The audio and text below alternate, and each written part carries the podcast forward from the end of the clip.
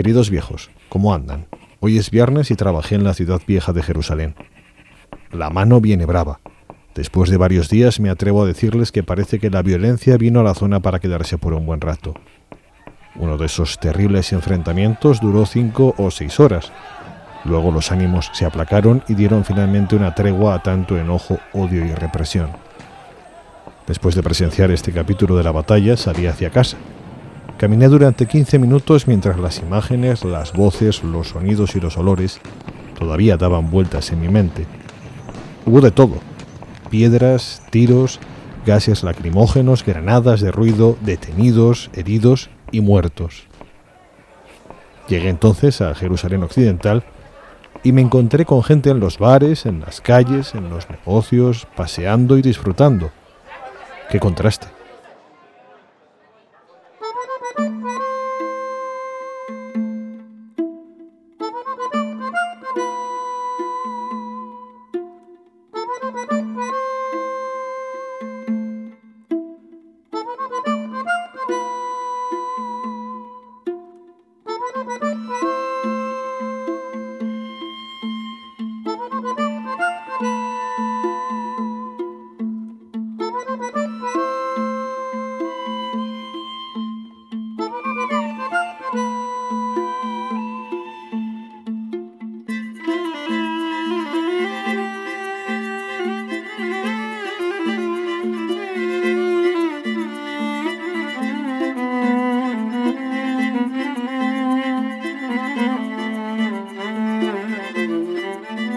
Tal? Saludos de Carlos Pérez Cruz. Bienvenidos a un nuevo capítulo de Todos los caminos están cerrados.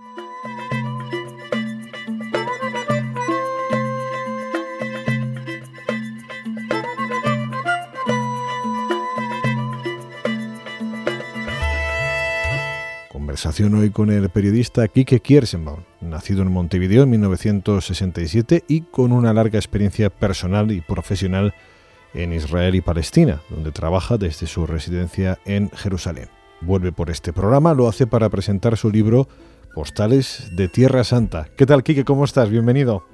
Muy bien, Carlos, ¿cómo estás? Una alegría estar contigo de nuevo. 42 fotografías, 42 textos que abarcan 10 años de trabajo y reflexiones de la vivencia directa de la situación en Israel y Palestina. Fotografías y textos de un periodista que explica, no busco ser objetivo y no quiero ser políticamente correcto. Quique, ¿puede llegar a ser la pretendida objetividad una de las maneras más perversas de distorsionar el porqué de unos hechos? Bueno, yo creo que eh, la, objetividad en el periodismo no existe. El intento de buscar una objetividad también es eh, tomar una posición en cuanto a los temas que estás cubriendo, eh, que de alguna forma también trae una posición. Todos nosotros crecemos, tenemos un bagaje, eh, vimos el mundo de una forma, nos educamos, eh, nos acercamos a las historias de una forma diferente y eso es también lo que nos lleva eh, a mirar la realidad en el terreno de una forma diferente. Contra lo que pueda parecer, Kike Kiersemon está en Jerusalén, no en un vergel, aunque bueno, quizás se confundan Jerusalén y un vergel porque escucho por ahí el piar de los pájaros, el graznido de algún pájaro, ¿no? Sí, eh, si estuviéramos cerca del mar, en el sueño serían gaviotas, pero sobre mi cabeza lo que hay son cuervos.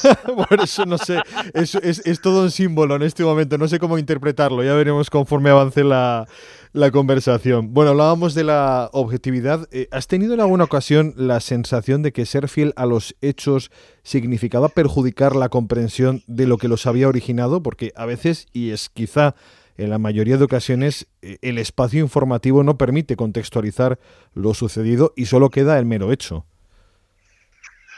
Bueno, eh, en todo conflicto hay eh, por lo menos dos narrativas. Nuestra obligación es de alguna forma llegar a esas narrativas, analizar qué es lo que pasa, sabiendo de que cada uno cuenta lo que pasa en una forma diferente y nosotros tenemos que buscar eh, de alguna forma tratar de, contar esas historias en una forma que sea fiel a lo que nosotros vemos, a lo que la gente cuenta, eh, pero sin duda que, bueno, eh, en, una, locura de medios como la que hay ahora, muchas veces la gente ve muchos flashes de noticias, muchas imágenes en donde la gente no tiene nombre, no tiene familia, no tiene un entorno. Y creo que bueno, que nuestra obligación es justamente volver a ese lugar, al lugar donde eh, podés humanizar a las personas eh, que están envueltas en, los conflictos. Ese es nuestro trabajo, eso es lo que yo creo que por lo menos es mi trabajo.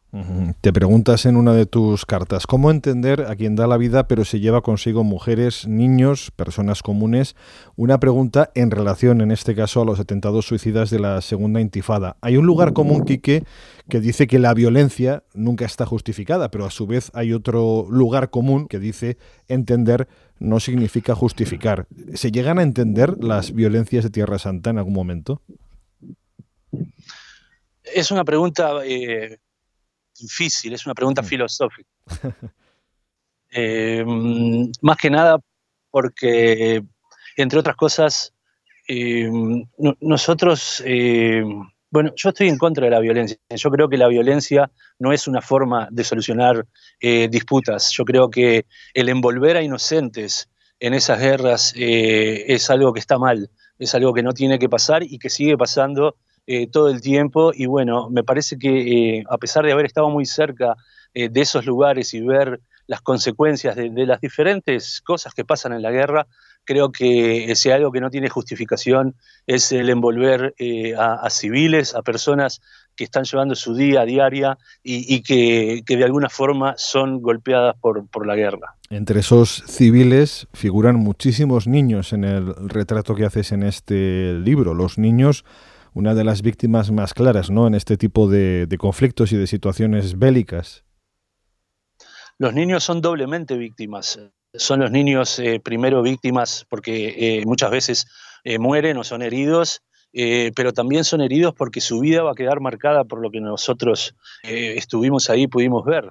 O sea, hay, un doble pago que los niños de, los conflictos llevan, que es el cargar con, con, esas vivencias toda su vida, los que se salvan, los que tienen esas esquirlas, esas marcas en su cuerpo y los que las tienen en su alma y en su mente. Postales de la Tierra Santa, un libro que en sus páginas impares es periodismo a través de la fotografía y en sus páginas pares un modo de textos de postal dirigidos a familiares, amigos y compañeros. Hablábamos de la objetividad y sus riesgos. Si hablamos del ejercicio puro del periodismo, eh, ¿cuál es el riesgo, Quique, de mezclar lo profesional con lo personal?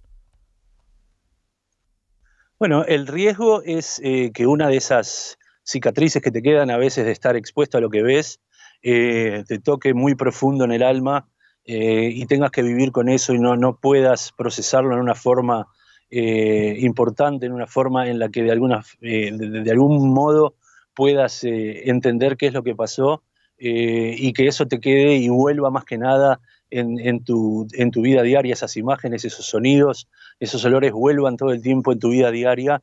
Creo que ese es eh, eh, uno de los riesgos y después, por supuesto, está también el riesgo de, eh, estar tan cerca muchas veces hay un riesgo físico también. Y el riesgo de que se filtre esa, ese posicionamiento personal o esas emociones en el ejercicio del periodismo. No sé si se está haciendo también en gran medida un periodismo de exhibición personal en estos tiempos. Bueno, eh, eso depende mucho de la profesionalidad de los periodistas. Yo creo que nosotros no somos la historia.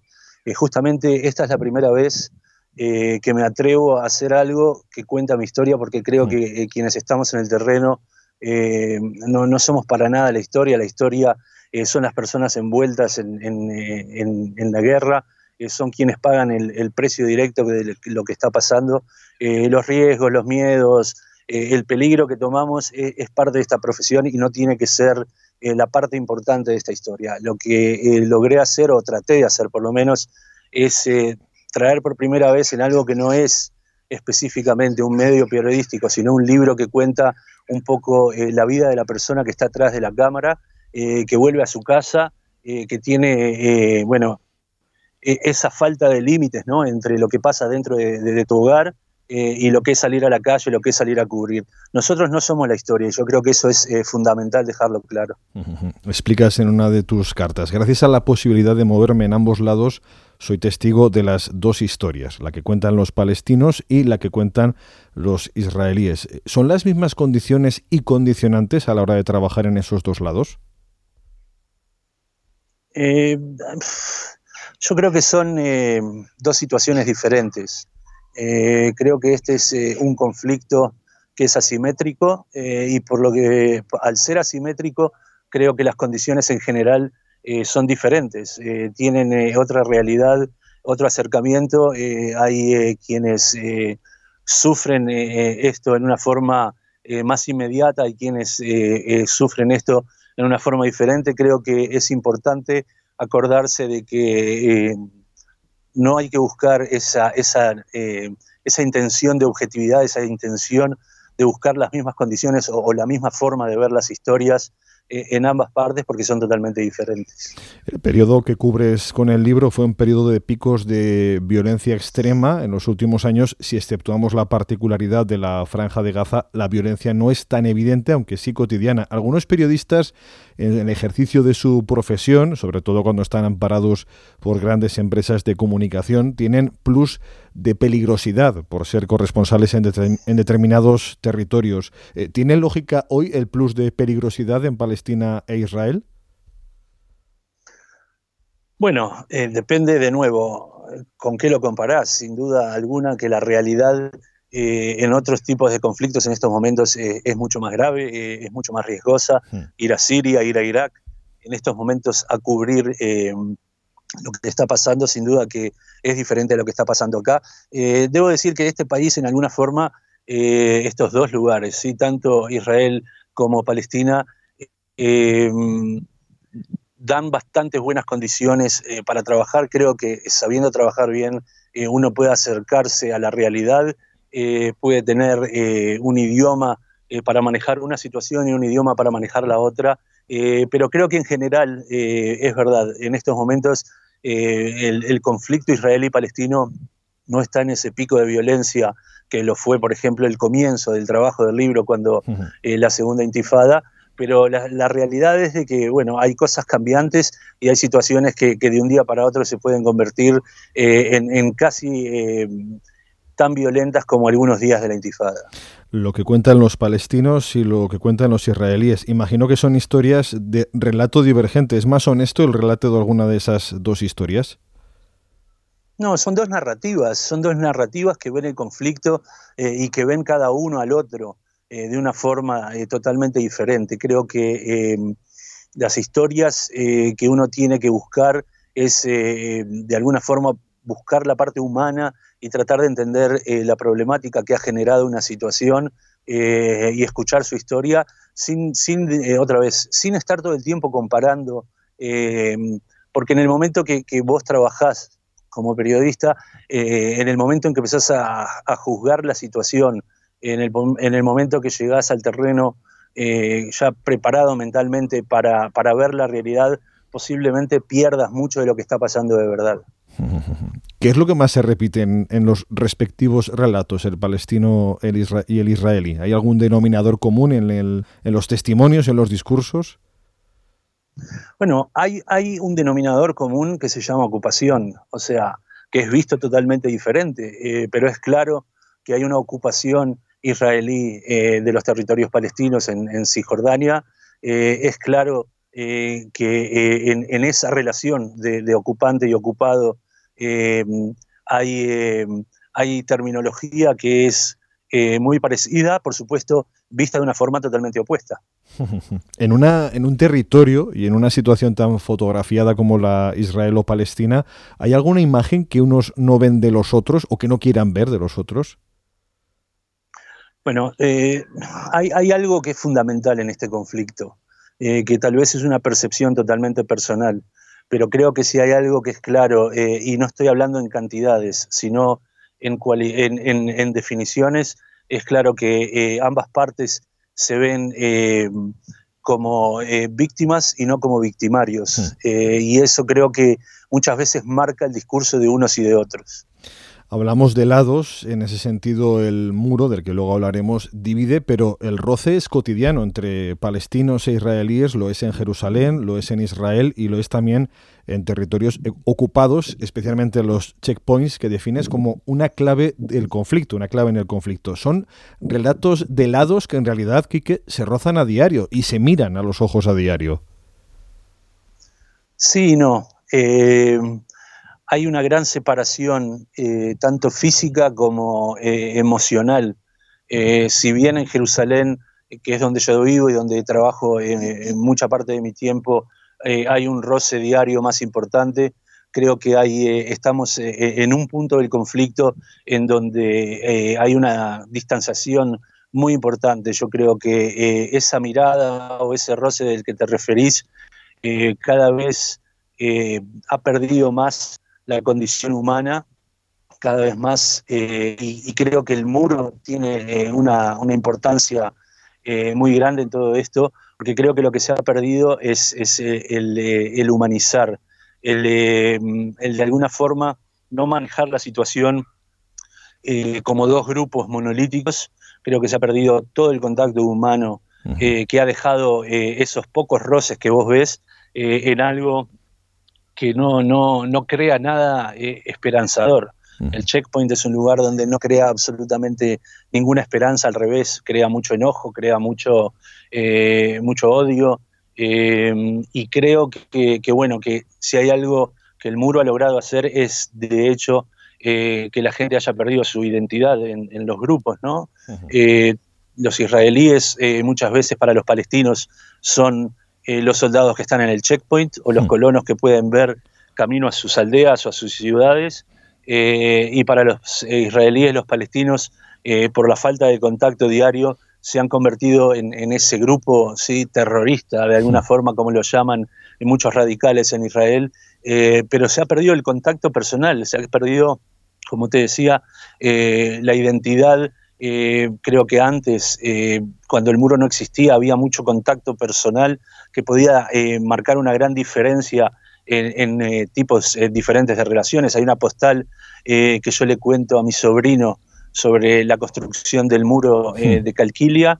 Hmm. está escrito como una postal para un niño y que justamente habla de una relación personal entre Carmela, una mujer que tenía un puesto de verduras, eh, y, que y Mohammed, su trabajador, eh, sí, que si bien la relación era una relación de empleado-empleador, no era una relación paralela, sino que de todas maneras existía una diferencia importante, había una relación personal que marcaba muchísimo eh, la diferencia. ¿sí? Para ella Mohammed era alguien que conocía hace 20 años, era alguien que, le confiaba su, lugar de su negocio, su trabajo.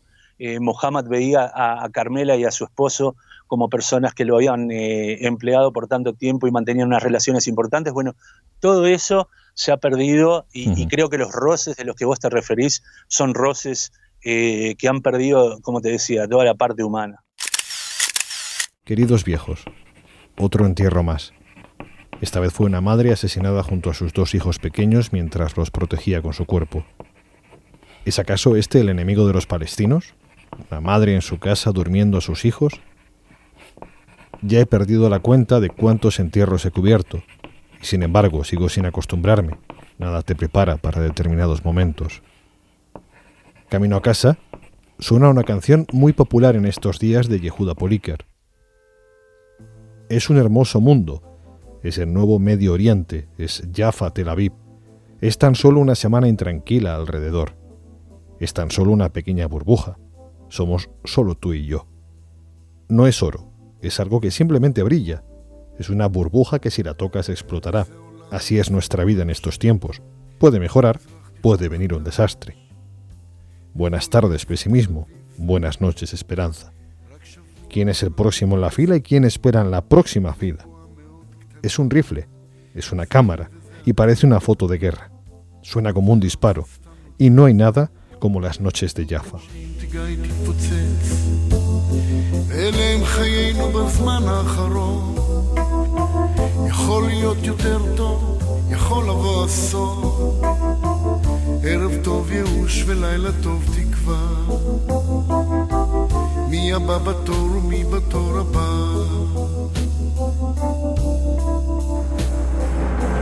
זה רובה, זה מצלמה, זה מצטלם כמו מלחמה. זה נשמע כמו יריות ו... אין כמו יפו בלילות, זה לא האש, זה הגפרור, זה לא מקטרת, זה ציור, זה אתה וזה אני, וחבל חבל שיום ראשון ולא שני, אלה הם חיינו בזמן האחרון. יכול להיות יותר טוב, יכול לבוא אסון. ערב טוב ייאוש ולילה טוב תקווה. מי הבא בתור ומי בתור הבא. אם סופה היא שיר של רוח, איזו מנגינה יש לה תקווה, איך קוראים לאהבה שלי. que hablábamos del muro, ese muro comenzó a construirse hace 14 años, hoy sigue su trazado, ese muro tiene grietas, como la que recoges con una fotografía de un niño que se cuela entre dos bloques de cemento, el muro tiene también sus razones oficiales, pero sobre todo las tiene ocultas. En el libro haces un diccionario de sinónimos con las palabras separar, dividir, aislar, muro, vaya y confiscar. Bueno, una de las consecuencias del muro la acabas de ejemplificar con, ese, con esa historia que contabas. Eh, ¿Para qué crees que se hizo el muro y qué consecuencias, además de la que ya has narrado, tiene más evidentes en la vida cotidiana? No, yo creo que el, muro en ese sentido es total. Yo creo que la, creación, la construcción, quien estuvo detrás del muro y, de, la forma en, en, que se construyó y por dónde pasa, tuvo una intención de separar en forma eh, bastante física, bastante clara entre ambos pueblos. Eh, si bien las explicaciones eh, de los israelíes hablan de, contener de alguna forma los ataques terroristas que hubieron en, la época de la intifada, y sobre todo los, suicidas sí que se inmolaban en, buses y en cafés, sin duda alguna creo que hay algo mucho más profundo que tiene que ver eh, de nuevo, en, cómo se ve eh, una posible solución eh, del conflicto, en donde queda claro de que una de las partes trata de, bueno, aprovechar su, fuerza ¿sí? para marcar un, muro en donde, primero que nada, como te decía, se corta todo el contacto personal, pero de que además su trazado es muy discutible y muy problemático. Ese trazado comenzó la década pasada, es uno de los acontecimientos clave que tuvieron lugar en la década de 2000 a 2010, que es la que abarca el libro. También está la segunda intifada, está la muerte de Arafat, etcétera, etcétera. ¿Qué, hechos de esa década pasada crees explican mejor la situación de hoy en la región? Bueno, eh, no sé si viste la postal eh, que hablo del movimiento circular uniforme. Hmm. Eh, eh, creo que, lamentablemente eh, para, los que estamos en, este conflicto y lo hemos vivido de cerca, muchas veces creemos que hemos visto los momentos más difíciles o las consecuencias más importantes, pero creo que es complicado, ¿sí? a, pocos meses de que se, se marquen los 50 años de la ocupación, creer de que estamos en un momento que, verdaderamente marca. Tuvo sus características, tuvo mucha violencia, hubo mucha muerte, mucha destrucción, eh, pero más que nada es uno de los diferentes capítulos eh, de, la historia de este conflicto eh, que por algún motivo parece haber poco interés en solucionarlo. Retratas en tres fotografías muy simbólicas un hecho que parece ya casi olvidado, como es la descolonización judía de Gaza, tras la que llegó el inicio de un bloqueo que ya lleva 10 años en activo. Y haces una reflexión. Es terrible ver cómo arrancan a la gente de su casa, pero lo es más aún pensar que fue el propio gobierno israelí que los trajo a vivir a este lugar, haciéndoles sentir que sería su hogar para siempre. Eh, Kiki, una reflexión que valdría para Cisjordania y Jerusalén Oriental, salvo por el hecho de que allí no se descoloniza, sino que se coloniza a diario. ¿Por qué se descolonizó Gaza? Bueno, se descolonizó Gaza porque, eh, entre otras cosas, eh, el primer ministro de su momento, Sharon, pensó de que habían llegado a un punto donde la situación era demasiado difícil de mantener. Tener una ocupación en un lugar como Gaza y tener a los colonos metidos dentro de la franja de Gaza obliga a una infraestructura muy, muy grande que tiene que ver también con todo el tema de, la presencia militar en el lugar. Sin duda alguna que eso tiene un roce constante en una zona eh, donde había casi un, corredor eh, con, varias islas, ¿sí? Eh, en donde vivían los colonos y, que eso se estaba convirtiendo cada vez más en una, situación eh, insostenible.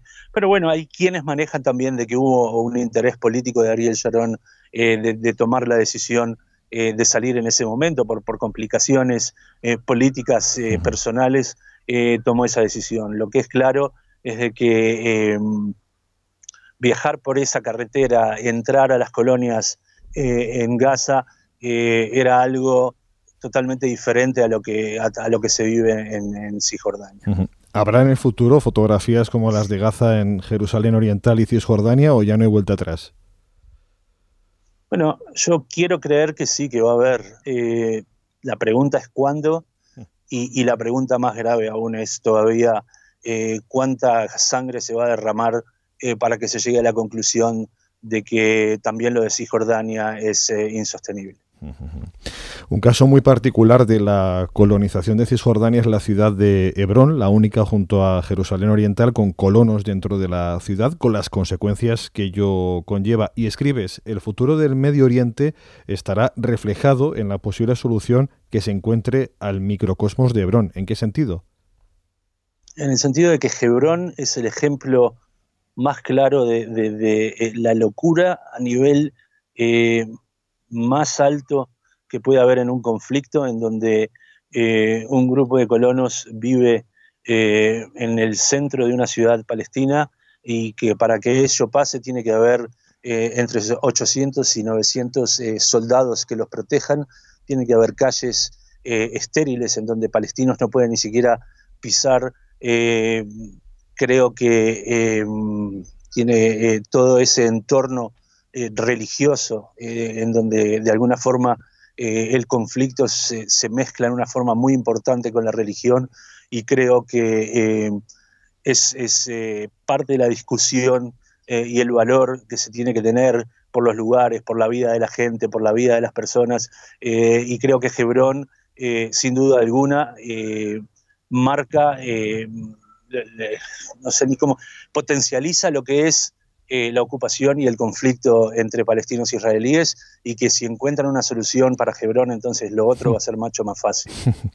Estamos asistiendo a una persecución de grupos como Breaking the Silence o Betselem, ONGs israelíes críticas con la ocupación. Tu última postal del libro se refiere a ello. En ella dices que tienes un sentimiento conocido de tu adolescencia de tu adolescencia lejana, de la oscura Sudamérica, que ronda por estos lugares. ¿Es el peor de los síntomas posibles?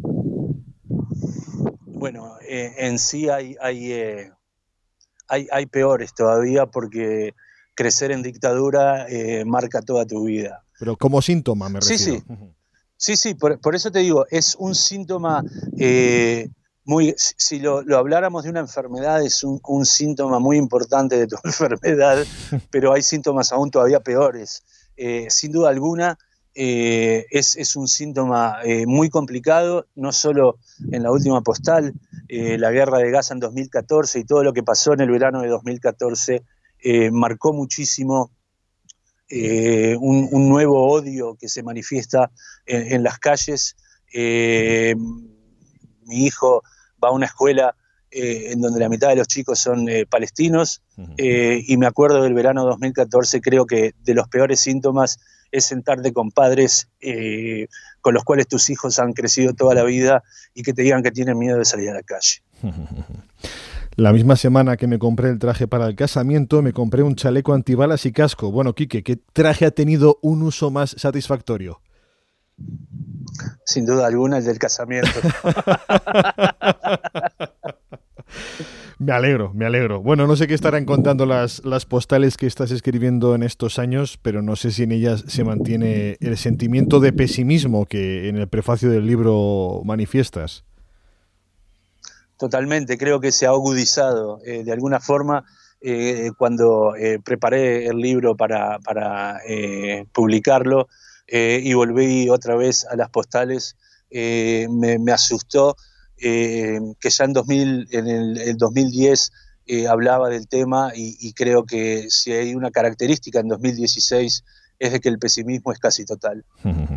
Postales de la Tierra Santa, una edición eh, preciosa y muy interesante porque creo que obliga a la reflexión a través tanto de la mirada de la fotografía como de las postales que escribe Quique y que ayudan a entender mucho de lo que sucede en una situación que parece perpetuarse en el tiempo, pero que algún día, no sabemos cómo, tendrá punto y final. Para quienes estén interesados en hacerse con uno de estos libros, Quique, darles la indicación.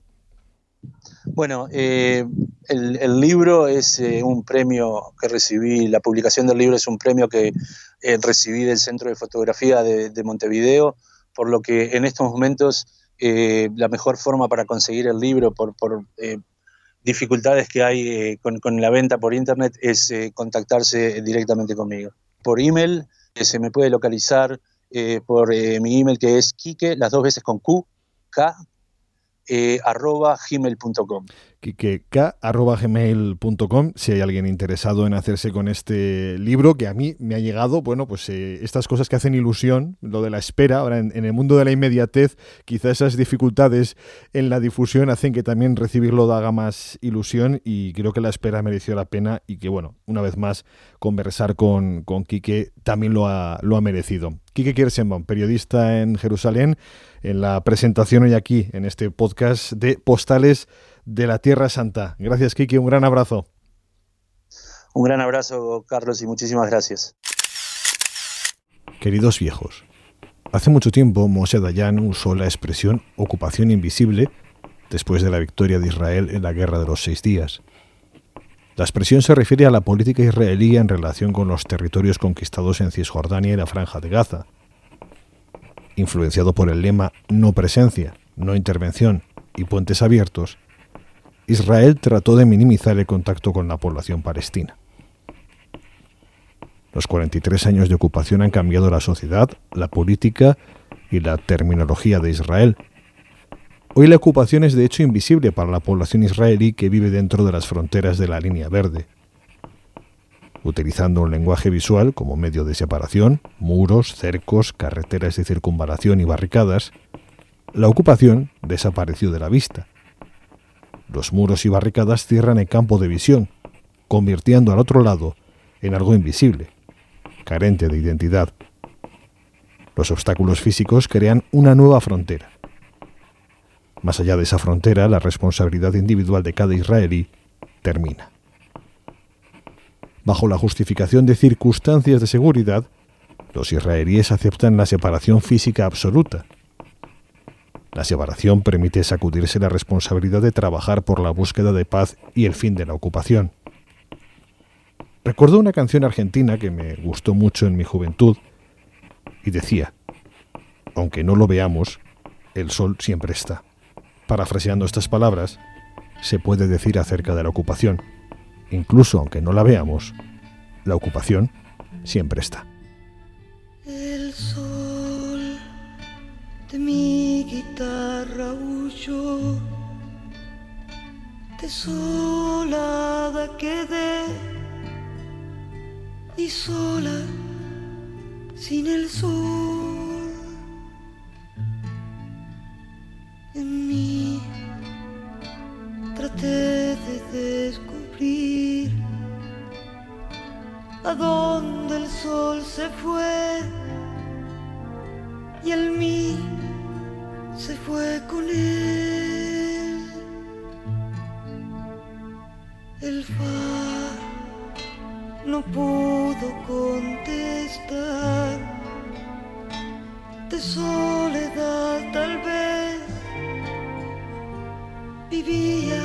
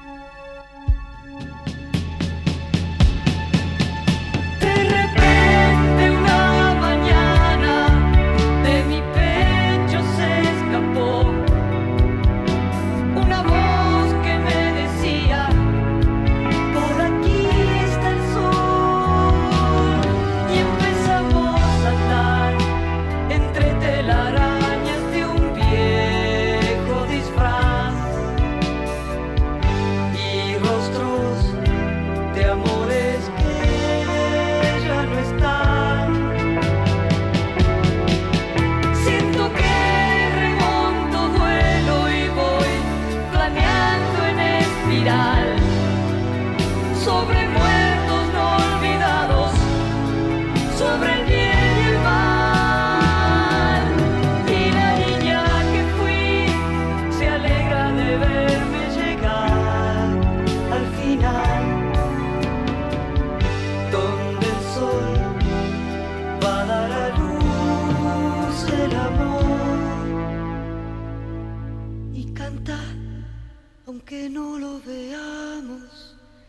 Sol siempre está. Aunque no lo veamos, el sol siempre está. Aunque no lo veamos, el sol siempre está. Aunque no lo veamos, el sol siempre está.